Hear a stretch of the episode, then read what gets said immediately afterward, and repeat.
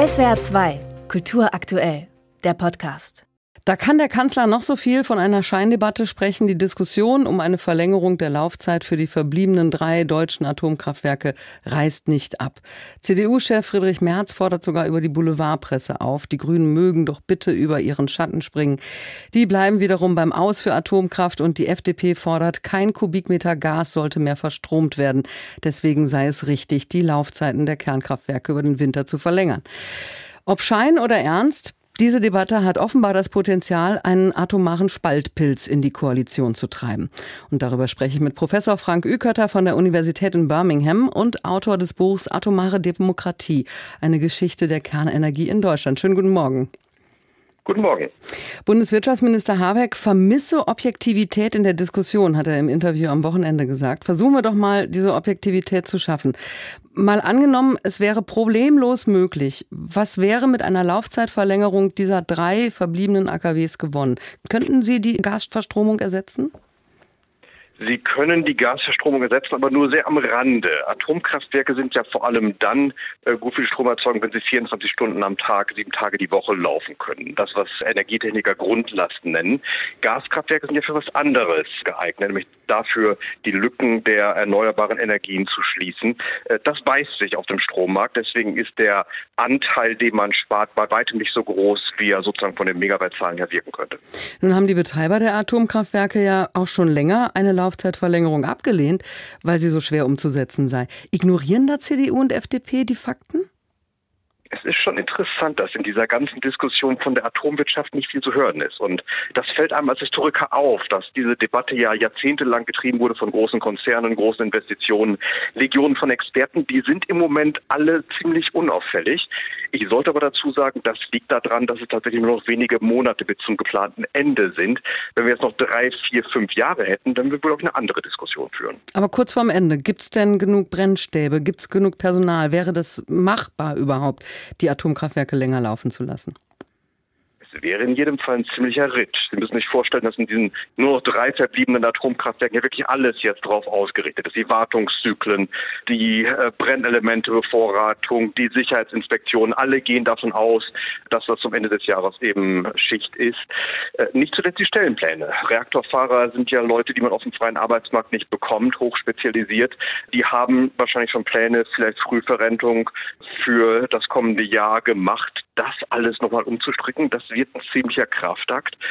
Und ich habe dabei auch die Sorge, dass man da mal mit so, so kleinen Konzessionen dann so langsam in den roten Bereich der Sicherheit reinbekommt. Das wäre meine ja. nächste Frage gewesen. Also die sind ja alt, diese drei Meiler. Ja, das ist etwas, was ich seit einigen Jahren international beobachte. Es werden ja kaum noch, jedenfalls in marktwirtschaftlichen Demokratien, neue Reaktoren gebaut, aber es gibt die Reaktoren der 70er, 80er, teils aus 90er Jahre. Und das Spiel ist da eigentlich weltweit, naja, man improvisiert sich gewissermaßen durch und hängt immer mal noch ein paar Jahre dran. Das hat knallharte ökonomische Gründe. Gerade am Ende sind Atomkraftwerke nochmal so richtig profitabel, wenn die Anfangsinvestition abgeschrieben ist und der kostspielige Rückbau noch ein bisschen aufgeschoben werden kann.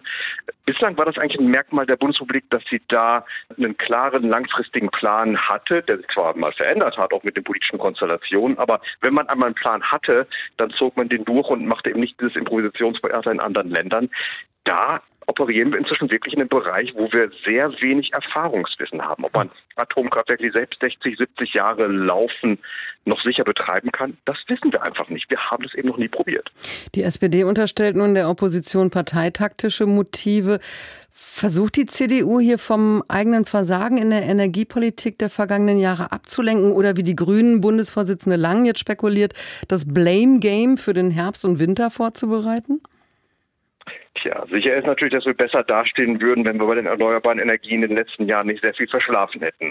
Aber insgesamt ist die Debatte schon ziemlich abgehoben. Das ist wirklich Politik in seiner rausten Form, als Machtspiel, als äh, Zuweisungsspiel. Es geht um Identitäten, es geht um äh, vermeintliche Tabus. Worum es eben nicht geht, ist, wie kommen wir durch den Winter. Das allererste, was man eigentlich machen müsste, wenn man wirklich ernst meinen würde mit äh, diesen drei verbliebenen Atomkraftwerken, was an sich schon nicht so schrecklich viel ist, man müsste sie erstmal vom Netz nehmen ordentlich prüfen, wie die Datumszyklen aussehen, wie Reparaturen aussehen, wo man das Personal herbekommt. Eigentlich müsste man, so seltsam das jetzt klingt, erstmal diese Atomkraftwerke für Monate, vielleicht ein paar Jahre äh, abschalten, um sie wieder auf äh, Vordermann zu bringen, dass man tatsächlich sicher noch ein paar Jahre weitergeben kann. Das scheint irgendwie niemand zu interessieren. Sie sind Professor an der Universität von Birmingham, haben also den Blick von außen. Ist diese Debatte eigentlich eine sehr deutsche? Eigentlich ist die Debatte gar nicht so untypisch. Es geht ja bei Atomkraft fast gar nicht mehr darum, neue Reaktoren zu bauen. Meine britische Regierung will seit 15 Jahren neue Reaktoren bauen und hat genau einen auf den Weg gebracht. Und dieses Verlängern der Laufzeiten ist tatsächlich ein internationaler Trend. Eigentlich sind das sozusagen die letzten Zuckungen einer Industrie, die über kurz oder lang nur eine Nischenindustrie sein kann, einfach weil es keine neuen Reaktoren gibt. Aber das ist immer wieder verwunderlich, wie viel eine Industrie, die seit Jahrzehnten im Niedergang ist, wie viele Pläne und Ideen die noch so in die Welt bringen kann. Es, es ist, ist ein langsames Sterben, kann man das sagen? Also wenn wir von Atomkraft reden, reden wir von einem riesigen Komplex von Experten. Wir reden von Milliardeninvestitionen. Wir reden auch vom Energiesektor, wo insgesamt ja die Laufzeiten von Investitionen sehr lang sind. So ein Komplex hat ein unheimliches Trägheitsmoment.